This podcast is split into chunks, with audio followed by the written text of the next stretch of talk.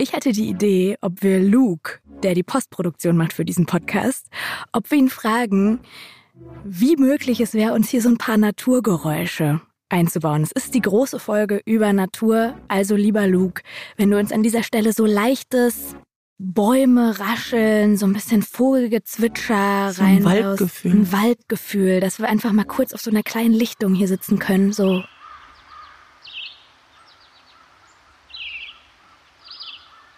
Sehr schön. Und davon kommt auch schon das Reh um die Ecke. Was hast du auch noch einen Naturwunsch? Er macht ich hätte auch noch, ich hätte, ich wünsche mir Stille und da ein bisschen Meeresrauschen. Ach, schön. Genau so. Und jetzt, Luke, wünschen wir uns einen richtig schönen Jingle. Diesen hier. Zwei Seiten. Der Podcast über Bücher mit Mona Amessian und Christine Westermann.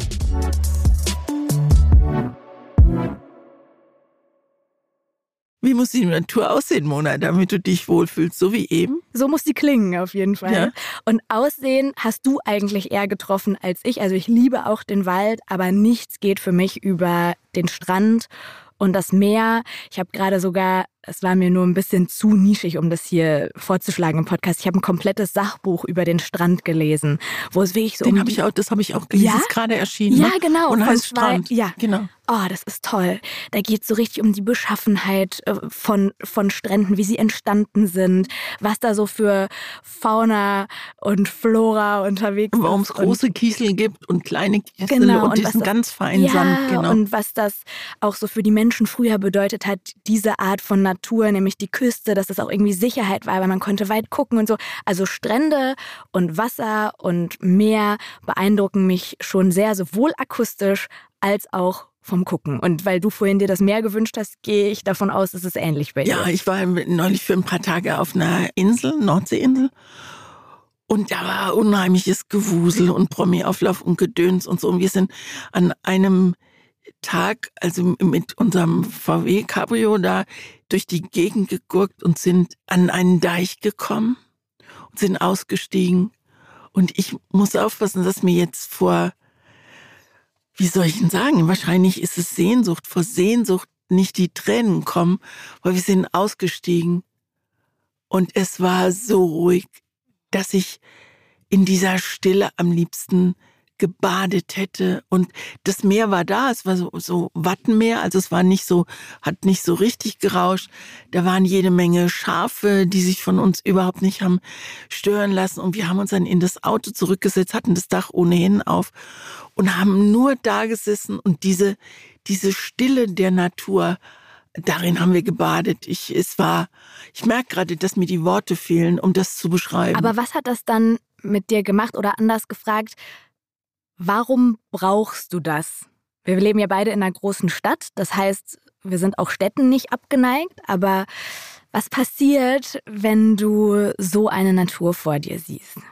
Bei mir fallen jetzt lauter so Stanzen ein, aber ich, ich traue mich jetzt mal mit einer, weil ich glaube, dass sie, dass sie für mich wahr ist, weil ich mich so gut fühlen kann, weil ich so gut merke, was ich, was ich brauche, dass ich viel mehr Innehalten brauche, dass ich Pause ist das völlig falsche Wort, dass ich, ich habe ja ganz gut Achtsamkeit gelernt und mir fällt es gut auf, wie ich mich, wie ich aufs Wasser gucken kann oder auf so Schafe gucken kann oder einfach aufs Grüne gucken kann und wie ich wegrutsche.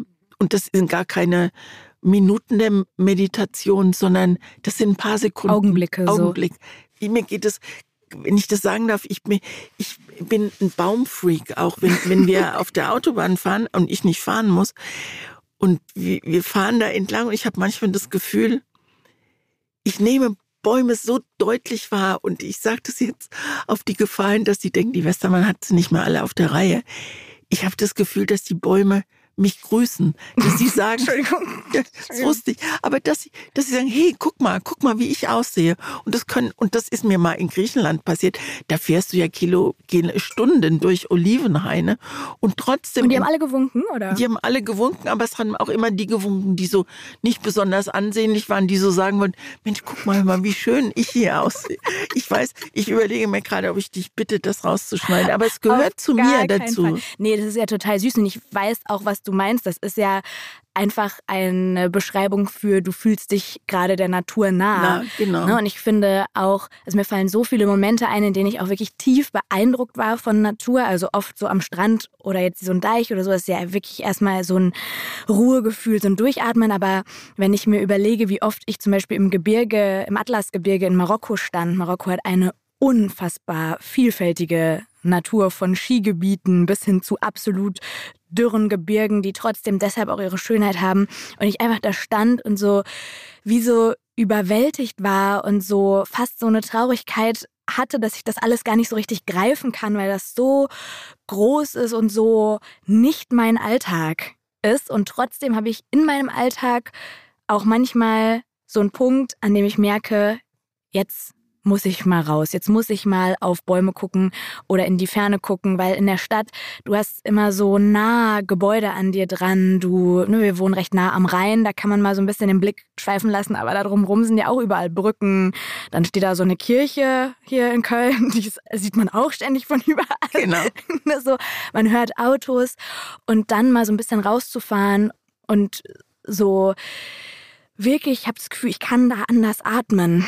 Und ich liebe, das habe ich irgendwann mal entdeckt und seitdem kommuniziere ich das auch jedes Mal, wenn ich es wieder feststelle und es schön finde. Ich liebe nach oben gucken. Das wollte ich, ich habe es hier aufgeschrieben, Stichwort Himmel. Nach oben gucken ist der Knaller. Das ist wirklich ein absoluter Geheimtipp für zum Beispiel im Wald sein oder, oder auch, auch in der Stadt. Einfach mal kurz den Kopf in den Nacken legen und nach oben gucken. Das macht so viel Spaß. Und, und es ist so schön, gut. genau, Ja. den Wolken beim Vorbeiziehen zu gucken. Oder auch so einem Blätterdach über einem, wo so der Himmel Richtig, durch genau. scheint. Das klingt jetzt super banal, hat jeder schon mal gesehen, aber macht das mal ganz bewusst. Das ist wie so ein kleiner Reset-Knopf im Kopf. Genau. Und gleichzeitig macht mir Natur auch oft Angst. Und du hast ja auch schon mal häufig gesagt, dass du Angst vor Wasser hast. Das ist ja Natur. Hast du mal irgendwie so eine Extremsituation in der Natur erlebt in deinem Leben, wo du wirklich Angst hattest, dass da irgendwas passiert oder dass dir was passiert durch etwas, was du nicht kontrollieren kannst? Ich bekomme Angst, wenn ich sehe, wie bei den Unwettern in diesem Sommer plötzlich ein Baum auf ein Auto kracht oder so, also wo du überhaupt keinen Einfluss mehr hast. Also wie schnell dir die Natur den Garaus machen kann und äh, wie sehr sich die Natur offensichtlich wehrt gegen das, was wir ihr antun. Nee, ich habe eigentlich, wenn ich an Natur denke, denke ich an schöne Momente. Ich habe mal, ich mein, meine Schwester, eine meiner Schwestern hat irgendwann mal angefangen mit Baum umarmen und ich fand das, ich fand das geht so, weil ich so dachte Baum umarmen und dann waren wir in Griechenland und wir haben Golf gespielt und mussten warten und da war neben mir so ein Olivenbaum, der war bestimmt schon da, als Jesus geboren wurde. So sah er jedenfalls aus. Hat er dich auch gegrüßt oder? Den hat, nee, der, Er war ja griechisch, kannst du ja nicht verstehen. Genau, konnte ich nicht verstehen. Und dann habe ich den, habe ich ja, wenn ich schon mal da bin, oh, umarme ich mal den Baum. Und das war ein irres Gefühl. Ich kann es gar nicht beschreiben. Das war, als ob eine Umarmung zurückkommt. Nun war der, es war, es war warm und nun war der auch, der Baum war auch warm und dann hat sich sowas, ich war warm, der Baum war warm und da haben sich zwei so, so, als ob das ein Körper ist, den ich umarme. Und das war, als ob all die, boah, große Worte jetzt, all die Weisheit und all das, was in diesem Baum, was dieser Baum, ich denke ganz, äh, ich rede jetzt durcheinander, weil mich das Thema so bewegt. Ich denke ganz oft, was diese Bäume schon alles gesehen haben. Und sie werden noch da sein, wenn ich nicht mehr da bin. Ich, wenn ich jogge, ähm, in, äh, zweimal in der Woche, laufe ich um so einen Kölner See und da ist so eine Kastanienallee. Und ich Ich krieg kenne sie. Die Du kennst sie, schön. Mhm. ne? Und du, du kriegst alles mit. Du kriegst äh, früher Sommer, Herbst und Winter mit. Und ich laufe da durch und dann fallen die ersten Kastanien runter und dann muss ich eine aufheben, weil mein Vater immer eine aufgehoben hat und immer eine Kastanie in seiner Hosentasche hatte. Ich weiß gar nicht warum. Ich glaube als Glücksbringer. Wir haben früher so Kastanienmännchen gemacht. Ja, das haben wir auch ja. gemacht. Aber ich habe die Kastanie, ich glaube, wenn ich jetzt meine Handtasche aufmache, liegt da eine alte Kastanie. eine alte, ich finde die dann in, in irgendwelchen Trainingsklamotten, die werden auch immer mitgewaschen. Das schadet der Kastanie überhaupt. Alle zwei Wochen eine neue Waschmaschine. Genau. Also ich bin ganz beeindruckt, diese Seite von dir war mir bisher verborgen. Warum denkst du, ich bin so ein durchgehasteter, hetzender Mensch? Nee, aber weil du auch schon mal zwischendurch so gesagt hast in manchen Folgen, dass dir dann so Beschreibungen von Bäumen zum Beispiel oft zu viel sind und so du dich gar nicht so einfühlen kannst in so lange Naturbeschreibungen. Also immer wenn es um Längen ging in Büchern oder so, warst du immer diejenige, die dann schnell so äh, Naturvergleiche äh, herangezogen hast. Oder in irgendeiner Folge bei Dunkelheit, glaube ich, habe ich gesagt, dass ich irgendwie das so beeindruckt finde, wie ein Wald sich verändert im Hellen, das ist dann was total Schönes, ist eine Lichtung, es ist entspannt, wir gucken hoch, Blätterdach, blauer Himmel und im Dunkeln ist es das Gruseligste, was man sich vorstellen kann. Und dann, das hast du so beiseite gewischt und weißt du, ja, das interessiert mich gar nicht so sehr. Und jetzt bist du die ja. Baumumarmerin und Grüßerin. Genau. Wie schön. Jetzt warte erst mal, was ich sage, um zu deinem, nicht zu deinem Buch zu kommen, sondern zu unseren Büchern über das Thema Natur. Mach doch mal was zum Thema Natur. Der Vorschlag kam von zahlreichen Menschen, die unseren Podcast hören. Und der erste Impuls, und da bin ich wieder bei dem dunklen Wald, von mir war, och nö. Ich mag gerade keine Bücher zur Klimakrise lesen. Das lese ich jeden Tag in der Zeitung, sehe ich jeden Tag im Fernsehen. Heißt, ich habe erstmal bei dem Thema sehr gezögert und ich, es ist mir, glaube ich, gelungen, das mindestens drei Folgen erstmal rauszuzögern. Und mir ist auch nicht kein Buch eigentlich eingefallen, was ich dir empfehlen möchte. So lange, bis mir ein Stadtmensch im Wald eingefallen ist. Und dieses Buch habe ich während der Pandemie gelesen, nicht weil die Pandemie so war, wie sie war, sondern weil es da erschienen ist. Und bei diesem Buch habe ich mich einfach richtig gut unterhalten. Und jetzt habe ich es dir zum Lesen gegeben und ich bin sehr gespannt, ob du beim Lesen genauso viel lachen konntest, wie ich das getan habe. Jetzt musst du natürlich sehr vorsichtig sein bei dem, was du sagst. Also erstmal finde ich es sehr schön. Es ist sehr minimalistisch gehalten, sowohl das Cover als auch der Umfang des Buches. Es ist echt dünn, hat 100 äh, Seiten ungefähr und zwischendurch sind auch mal so ganz süße Illustrationen, die sich wirklich auch lohnen, weil die ganz toll sind. Geschrieben hat das Buch ein Mensch, zumindest steht das von drauf, namens H.D. Walden. Das ist aber ein Pseudonym vom Autor Linus Reichlin, der aus der Schweiz kommt, 66 Jahre alt ist, in Berlin lebt und von sich selbst sagt, ich hatte keine Ahnung von der Natur. Dann kam die Corona-Pandemie und Linus flüchtet aus der Stadt in ein Wald- und Seengebiet nördlich von Berlin. Da hat seine Freundin eine Hütte, so eine Datsche. Und da macht er Wood Office. Die Naturvariante vom allseits bekannten Homeoffice. Er zieht sich also bewusst zurück aus der Stadt, die sich immer mehr verändert. Und er schreibt auf einer der ersten Seiten, Nachts hockte ich in der Hütte und da es draußen absolut dunkel war, wurden die Fenster zu Spiegeln, in denen ich einen Mann sah, der mit einer lilafarbenen Wolldecke über den Schultern vor dem Gasheizer saß und mich angaffte. Es war völlig still, bis auf das gelegentliche Fensterklopfen der Insekten, die mit der Erfindung des Glases haderten, wie gewisse Menschen mit der Existenz von Impfstoffen. Also so schwingt beim Lesen immer so ein ganz bisschen unterschwellig mit, was wir alle in den vergangenen Jahren erlebt haben. Wir wissen die ganze Zeit beim Lesen, was da abgeht in der Stadt, aus der er geflüchtet ist, aber das spielt eigentlich gar keine Rolle, weil alles, was zählt, ist sein neues Leben da im Wald. Es ist ein Randtasten, eine langsame Entwicklung von anfänglicher, völliger Ahnungslosigkeit und Skepsis bis hin zu großer Faszination, besser gesagt Zuneigung, die er da entwickelt für sein neues Umfeld. Und mit Umfeld meine ich ganz konkret die Tiere, von denen er umgeben wird. Und wir lachen schon die ganze Zeit, weil es wirklich sehr lustig ist, wie er sich langsam annähert, die Vögel um ihn herum mit einer Zwitschomat-App kennenlernt. Hast du die mal geguckt? ich, Freunde haben die und ich finde es toll, wenn du da einfach das Ding hochhältst und dann steht drauf, ah, ist ein Kleiber. Ist ein Kleiber, aber irgendwann braucht er diese App gar nicht mehr, weil er den Kleiber auch so erkennt. Er kennt irgendwann alle Tiere, die da immer wieder hinkommen zur Hütte. Er füttert einen ledierten Fuchs, einen Igel. Er nimmt sich immer mehr Zeit, alles um ihn herum zu beobachten. Und, Highlight, er freundet sich mit einem Waschbären an.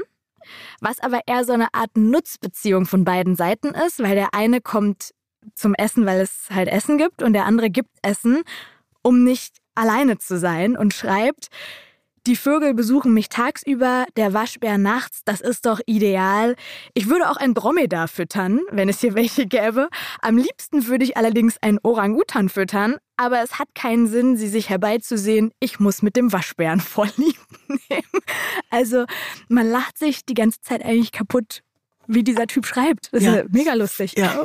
Und er versucht sie als kleiner Dompteur. Er möchte gerne, dass der Waschbär ihm das Essen also dass er ihm aus der Hand frisst und so. Und einmal funktioniert aber dann funktioniert es auch wieder nicht. Und wie er das beschreibt, ist wirklich großartig. Und irgendwann an einer, einer Stelle, die nennt er Schub, diesen Waschbären, und fummelt ihm mit dem Futter vor der Schnauze rum und dann beißt der Waschbär zu und ah, ich weiß, welcher Satz kommt. Ja, den, den habe ich mir aufgeschrieben, ja, weil und dann er beißt zu und das tut natürlich weh und er geht in die Hütte, muss das Ding, den Finger verbinden. Und dann schaut ihn, so schreibt dieser Stadtmensch, dann schaut ihn dieser Waschbär mit dem unschuldigen Blick eines Kindes an, das soeben einen 100-Euro-Schein zerrissen hat und nicht versteht, warum seine Eltern wegen ein bisschen Papier so ein Theater machen. Das ist so super, weil er diese gesamte Tierwelt so vermenschlicht. Ich habe mir zum Beispiel noch eine Stelle rausgeschrieben, sorry, dass wir jetzt hier so viel vorlesen, aber so kann man es am besten erklären.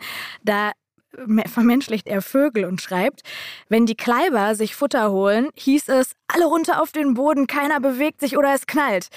Die Dompfaffen hingegen wirkten wie Leute, die an einem heißen Sommertag im Garten grillen und eigentlich keinen großen Appetit haben, weil es so warm ist. Es kann ihnen nicht lange genug dauern, bis die Würste fertig sind, aber wenn sie dann mal essen, wollen sie von dem Zwölferpack Würste keine übrig lassen, denn sie waren im Sonderangebot. Ja. Und er redet einfach über Vögel. Ja, das finde ich auch. Und was man beobachten kann, ist seine Verwandlung in dieser grünen Einsamkeit. Also er beobachtet sich selbst und man merkt auch, wie er sich verändert. An einem Wochenende kommt seine Freundin dann zu Besuch und die stellt fest, der Typ ist ein anderer. Ist ein anderer und sagt zu ihm, du musst zurück in die Stadt. Das ist ganz schön. Und irgendwann entschließt er sich und dann läuft er nochmal über ein Maisfeld. Und dann merkt er die Berührung eines großen Tieres, aber er weiß nicht, was es ist. Und das fasziniert ihn unglaublich.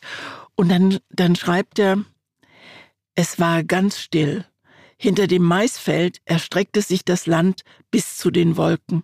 In diesem Moment, als ich den Atem anhielt und mit diesem großen Tier allein war, wurde ich in diesen Wald aufgenommen, wie andere in den Golfclub.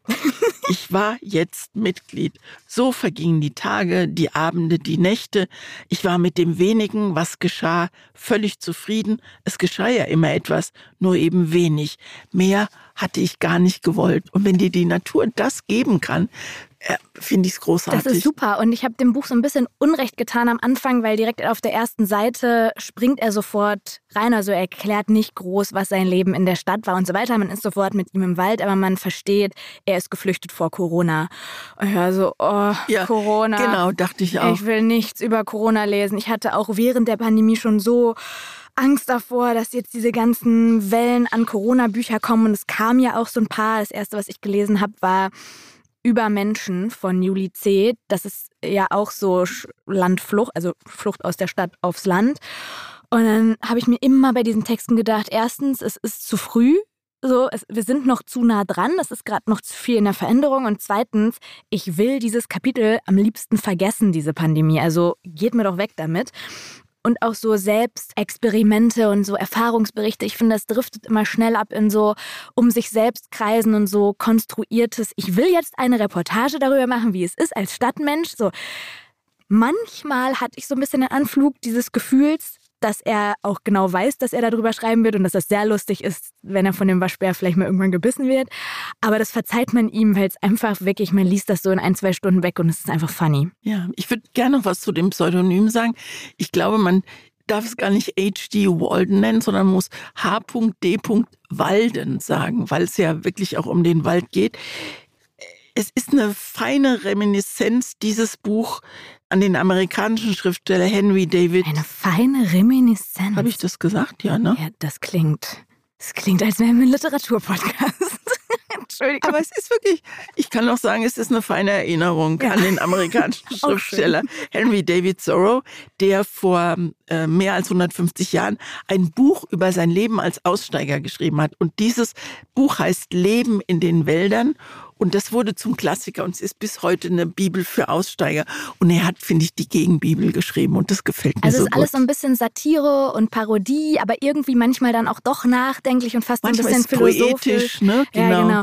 Und ich habe mich auch manchmal so ein bisschen ertappt gefühlt, weil ich weiß nicht, wie es dir geht. Manchmal, wenn ich in der Natur bin, merke ich auch, dass ich jetzt schon sieben Jahre in einer Großstadt lebe. Also kannst du das nachfühlen? Hast, hast, du auch manchmal das Gefühl, ich bin schon, so ein bisschen so ein Stadtmensch und so ein Naturbanause? Oder? Ich bin auf jeden Fall ein Stadtmensch. Also eine meiner Schwestern wohnt auf dem Land. Da sagen sich wirklich Fuchs und Hase gute Nacht. Da gibt es einen kleinen Lebensmittelladen und in 300 Metern Entfernung eine einzige Kneipe, die ständig Ruhetag hat.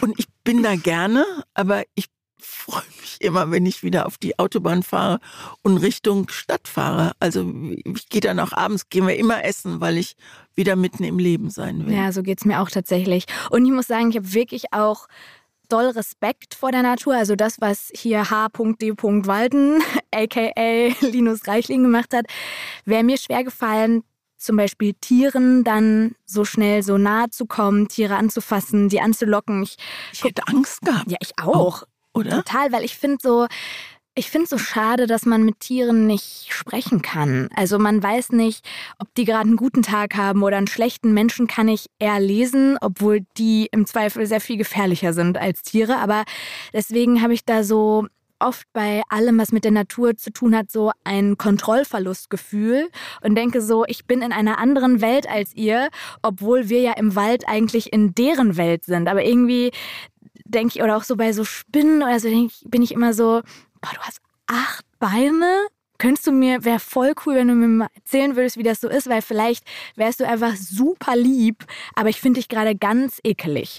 Und nur so, dann tut mir das fast schon immer leid, aber ich kann es auch nicht ablegen, weil das mir so fern ist. Und, und ich bewundere so Menschen, die das, was du mit Bäumen hast, mit Tieren haben, die so ganz schnell so eine Bindung fühlen, sich so dem hingezogen fühlen, direkt Vertrauen haben, Hunde auf den Mund, äh, sagt man, haben die einen Münder, auf die Schnauze, Schnauze küssen. küssen. und oh. so.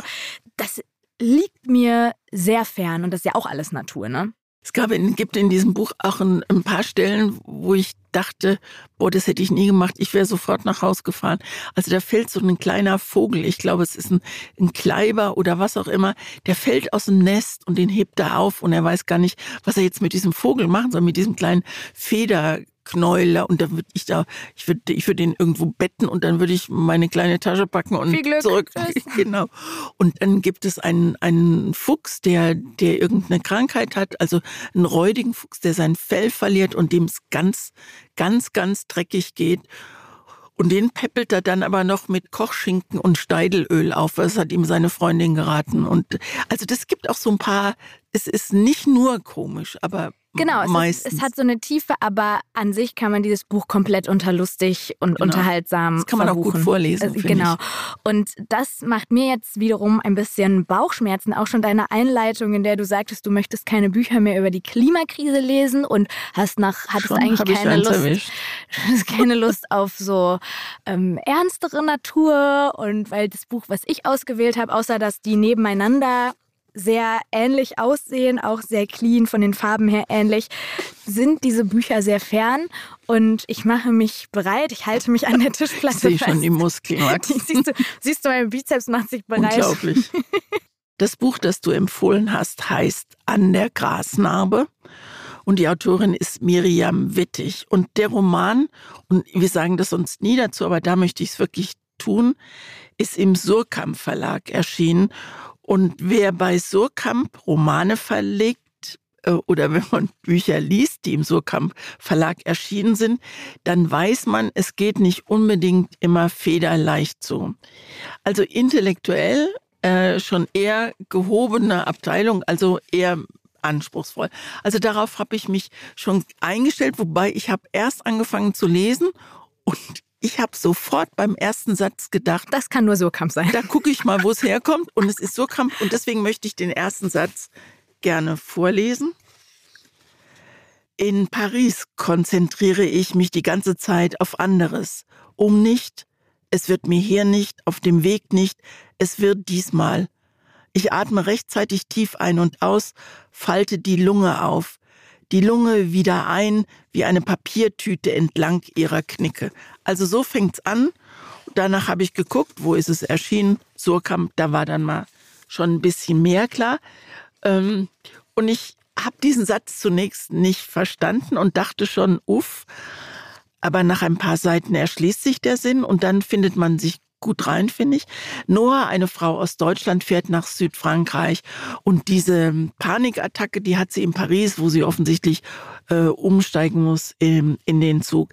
Noah leidet unter Panikattacken und jetzt will sie weg von dem Lärm der Unruhe einer Großstadt. Sie will eine Auszeit und wird in einem kleinen Nest im Süden Frankreichs bei einer Familie mithelfen, die einen Hof führt. Ein Hof mit Schafen und Landwirtschaft, mit Gemüse, Kartoffeln, Zwiebeln. Die beiden, das sind Ella und Gregor.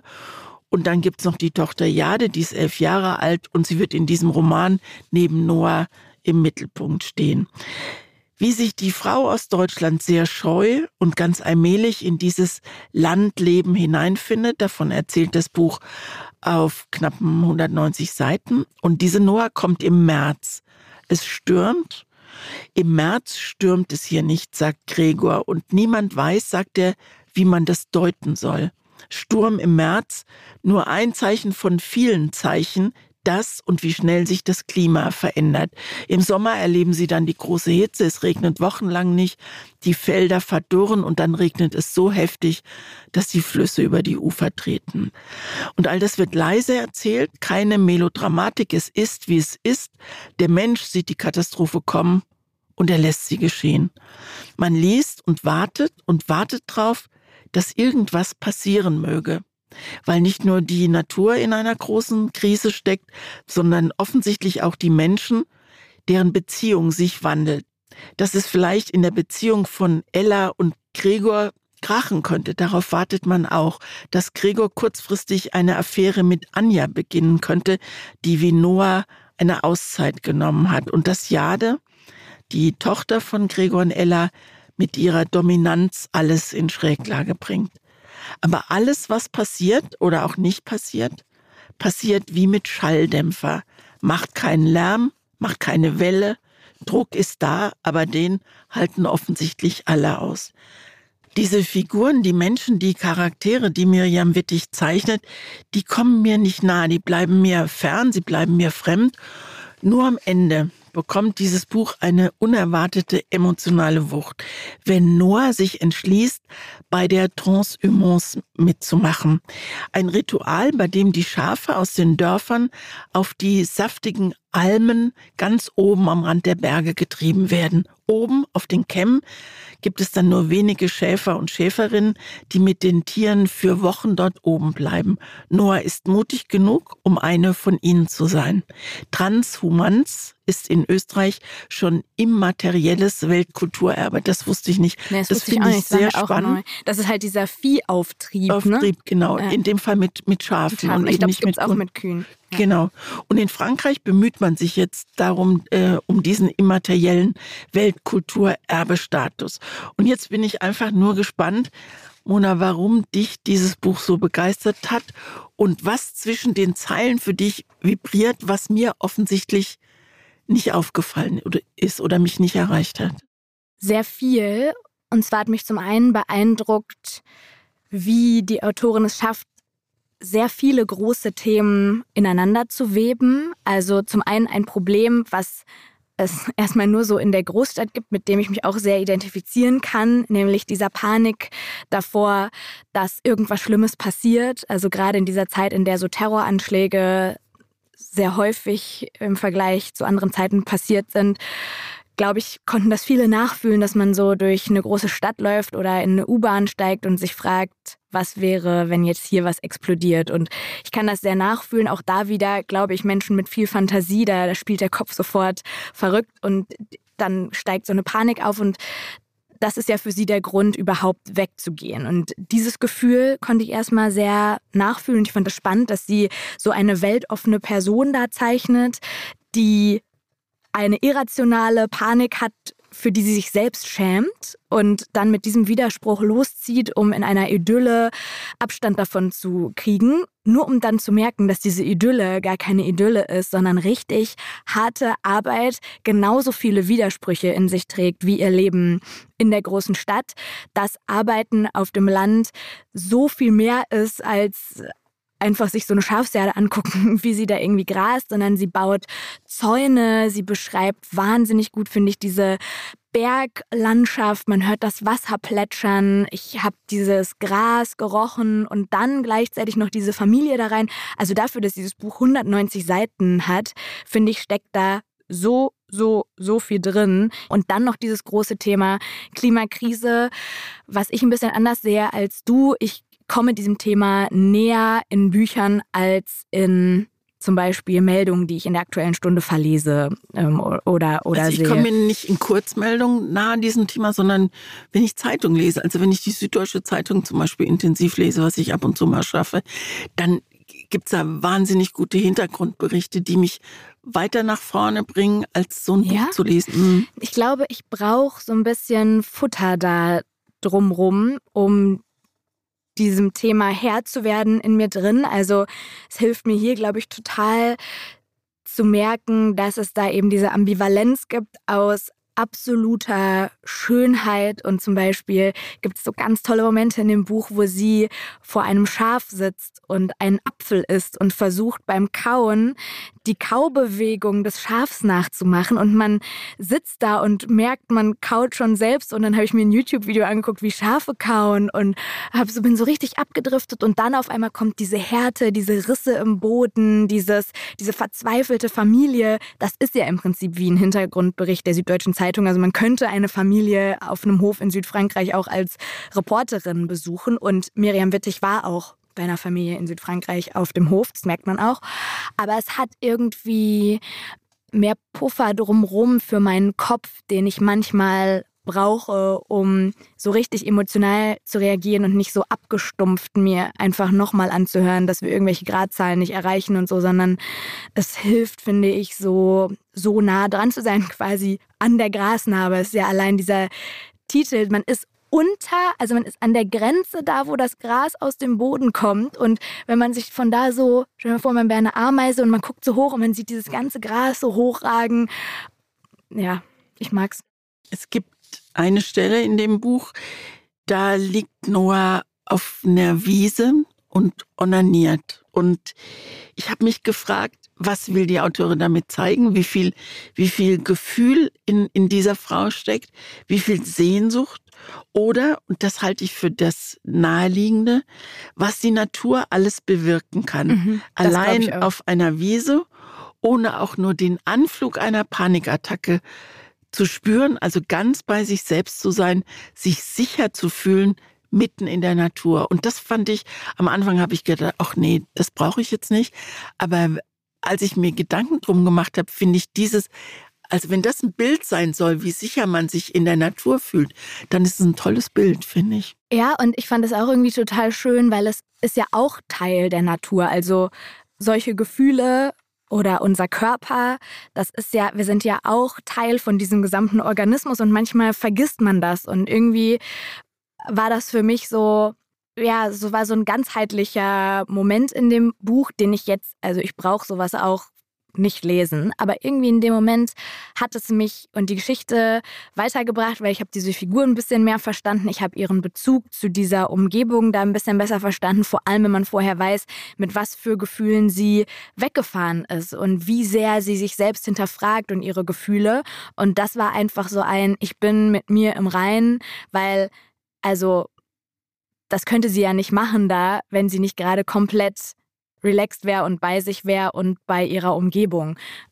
Ja, fand ich auch eine spannende Szene auf jeden Fall es in dem Buch. Eine schöne Stelle, die würde ich gerne, und eine ganz kurze Stelle, die würde ich gerne äh, vorlesen. Bei dieser Transhumance, also bei diesem Almauftrieb mit den Schafen, spricht sie mit einem anderen Schäfer, mit Loic. Und sie fragt ihn, passiert eigentlich etwas mit dir, wenn du länger unterwegs bist? Weil sie richtet sich ja darauf ein, dass sie also mindestens zwei oder drei Monate dann da oben ist. Und dann sagt er, es ist eher, dass nichts passiert. Wir gehen, weil wir gehen, also mit den Tieren nach oben. Mehr ist es nicht. Wir halten an, weil wir spüren, dass die Tiere es brauchen und wir auch. Das wiederum haben vielleicht sie gespürt. Und die Verbindung mit der Herde wird mit jedem Tag intensiver. Und das ist das Schönste.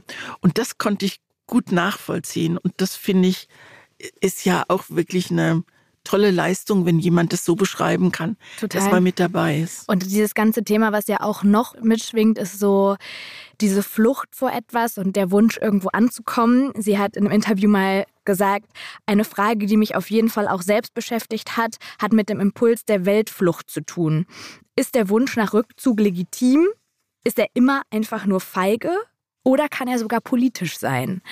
Also, das meine ich mit, dieses Buch ist so viel und das, deshalb habe ich auch beim letzten Mal gesagt, das ist schon eher Kategorie anspruchsvoll, damit niemand jetzt denkt, so, das Lest ist jetzt einfach so, mal so weg. genau, das ist so was, was wie das, was du hier empfohlen hast, wo man wirklich einfach Spaß hat, das wegliest, sondern das ist schon was, wo ich länger gebraucht habe zu lesen und auch oft innegehalten habe und mich sehr gefreut habe, dass die Autorin dann auch zu Gast war bei mir und ich einfach mit ihr über so ein paar Punkte reden konnte und sie dann auch erzählt hat, dass sie selber eben auf so einem Hof war und dass sie es gerade bei Naturbeschreibungen sehr schön findet, wenn man nicht erfinden muss, wie jemand einen Zaun aufbaut, sondern wenn man ihn einfach selbst mal aufgebaut hat und da dann einfach sich hinsetzen kann und diese Erinnerungen zurückholt. Und das, finde ich, merkt man schon, dass da sehr viel Nähe der Autorin zu all dem, was da passiert, besteht.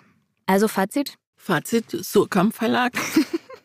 Aber interessantes Buch interessant ist wie, wie nett. Interessant ja, aber ist wie nett. Ist doof. Ich glaube, das ist genau das, wie du es eben ausgedrückt hast. Es ist ein schwieriges Buch.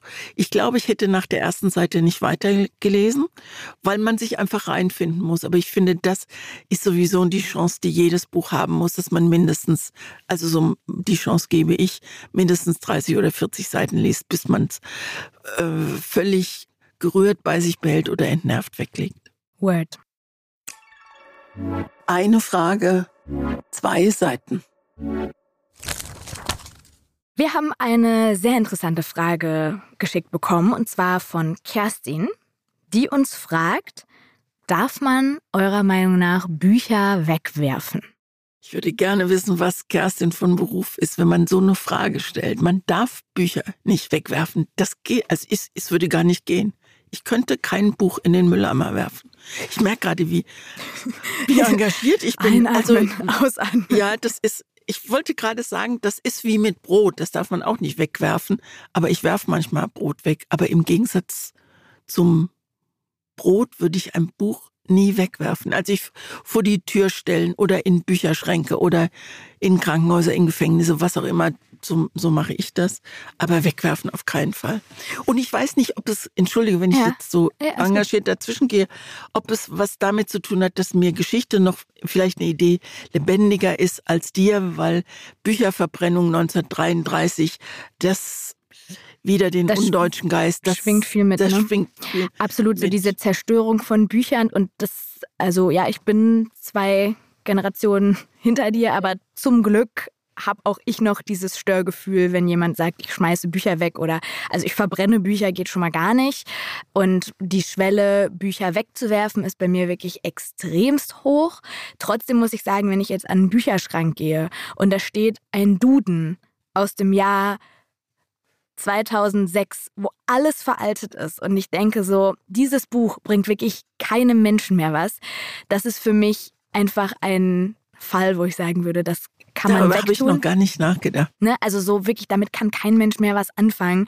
Also das hat jemand. Aber es sieht doch schön aus. Ich habe in meinem Bücherregal ganz oben, das hat mir mal jemand zum Geburtstag geschenkt, Lexika von A bis Z. Ich glaube, das sind zwölf, sieht ganz schön aus, orange und braun das würde ich niemals wegwerfen können. Niemals. Aber aber es leuchtet mir ein, was du genau, sagst. Genau, ich versuche gerade, wie, wie ich das formuliere. Also mir geht es genau wie dir.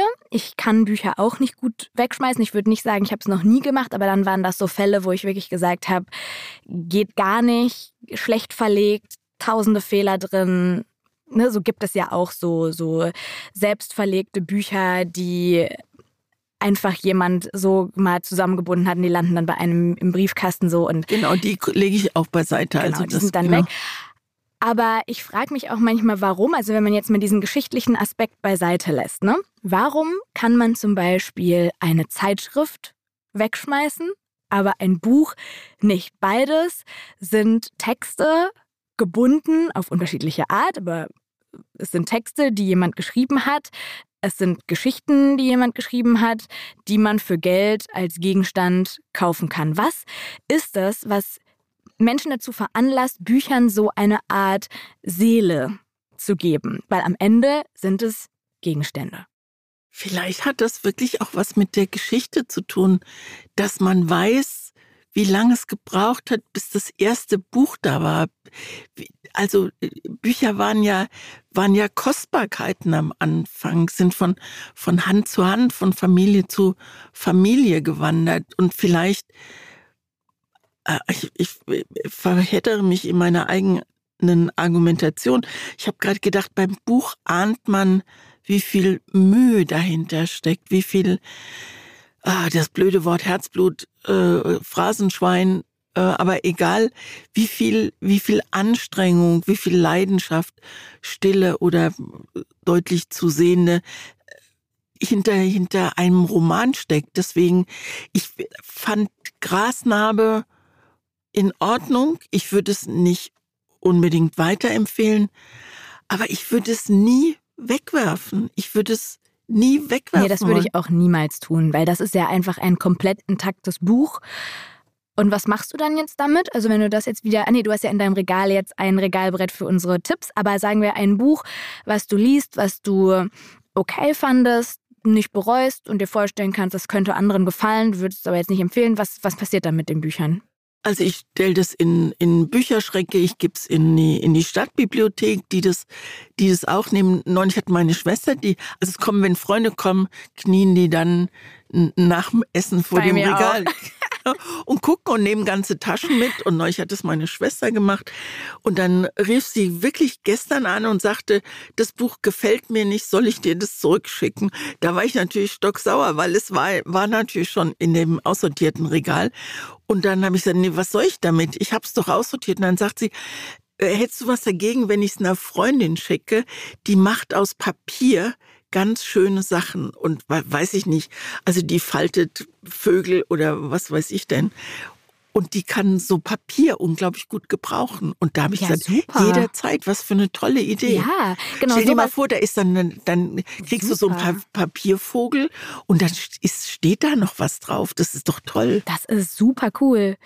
Also das ist ja auch eine ganz tolle Alternative zu wegschmeißen, weil das Outcome ist das gleiche. Man kann dieses Buch nicht mehr lesen und es ist kein Buch mehr, aber es liegt halt nicht irgendwo in der Mülltonne, sondern es wird weiterverarbeitet.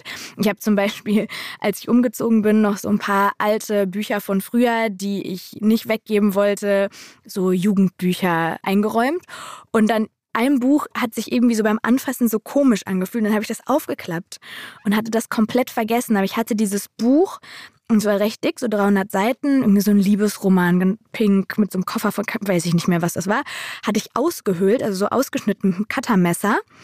Und dann, also so, weiß nicht, so 60, 70 Seiten, hab die zugeklebt, aneinander geklebt, dass also wirklich so ein kleines Kästchen da drin stand, hatte mein Tagebuchschlüssel da drin und dann habe ich äh, ein Blatt darüber so als kleine Klappe. Also dann habe ich dieses Buch aufgemacht und dann war das auch nicht mehr lesbar, aber es war einfach ein Etui für meinen Tagebuchschlüssel. Ich kann das mal in meine Insta-Story packen. Ich habe das noch zu Hause. Es ist wirklich süß. Und das ist auch, kann man nicht mehr lesen, aber es ist halt irgendwie was anderes geworden, das Buch. Und das ist voll schön. Aber es ist trotzdem weiterhin, finde ich, spannend, dass Bücher so, so einen hohen Wert haben. Und ich hoffe, das wird niemals sich ändern, weil wenn wir anfangen, Bücher einfach artlos wegzuschmeißen, dann, dann haben wir ein großes Problem. Das war doch ein schönes Schlusswort jetzt. Ja. so, wir machen weiter in der nächsten Folge mit einem Thema, das wir beide uns schon richtig lange wünschen, aber nie so richtig so wussten, richtig wie wir es anpacken Genau. sollen. Und endlich, endlich sind wir dabei, endlich können wir es machen. Und ähm, wir wollten es nicht einfach nur schnöde Essen nennen. Wir nennen es jetzt einfach Genuss. Also eine Folge, die Essen heißt, hätte ich auch lustig gefunden, aber Genuss klingt natürlich Genuss sehr klingt viel viel wohltuender. besser. Und ich empfehle den Roman einer vietnamesischen Autorin. Sie heißt Kim Thuy. Und das Buch heißt äh, Der Geschmack der Sehnsucht, ein Roman, der mit Essen und Liebe und Sehnsucht und ganz stillem Genuss zu tun hat. Ich bin sehr gespannt. Ich bin wirklich gespannt und ich war so ein bisschen verloren auf der Suche nach dem richtigen Buch. Ich fand es gar nicht so leicht und war dann bei meiner Mama zu Hause und habe ihr gesagt, boah, ich muss echt mir gleich nochmal Zeit nehmen, alle Bücher durchzugehen und zu gucken, was ich Christine zum Thema Genuss und slash Essen empfehle. Und dann sagt sie, nimm doch zusammen sind wir wundervoll. Und eigentlich liest meine Mama immer Bücher auf E-Readern und weiß die Titel nie, weil bei einem E-Reader hast du ja nie das Cover vor dir liegen.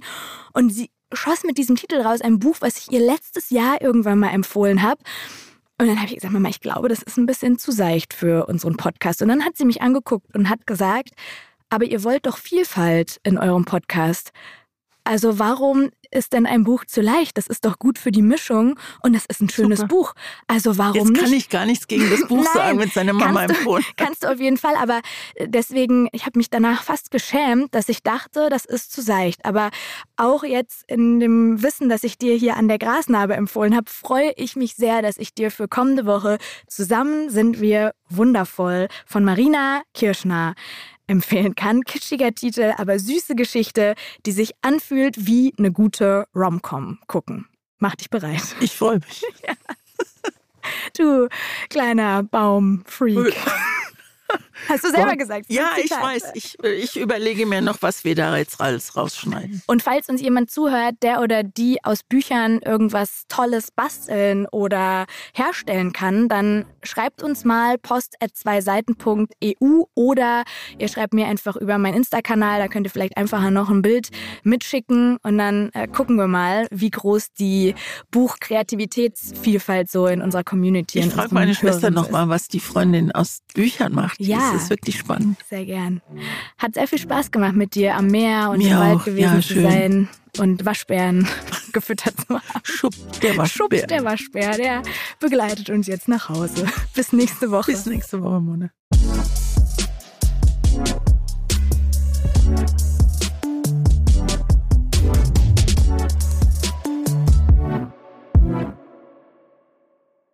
Dieser Podcast wird produziert von Podstars bei OMR.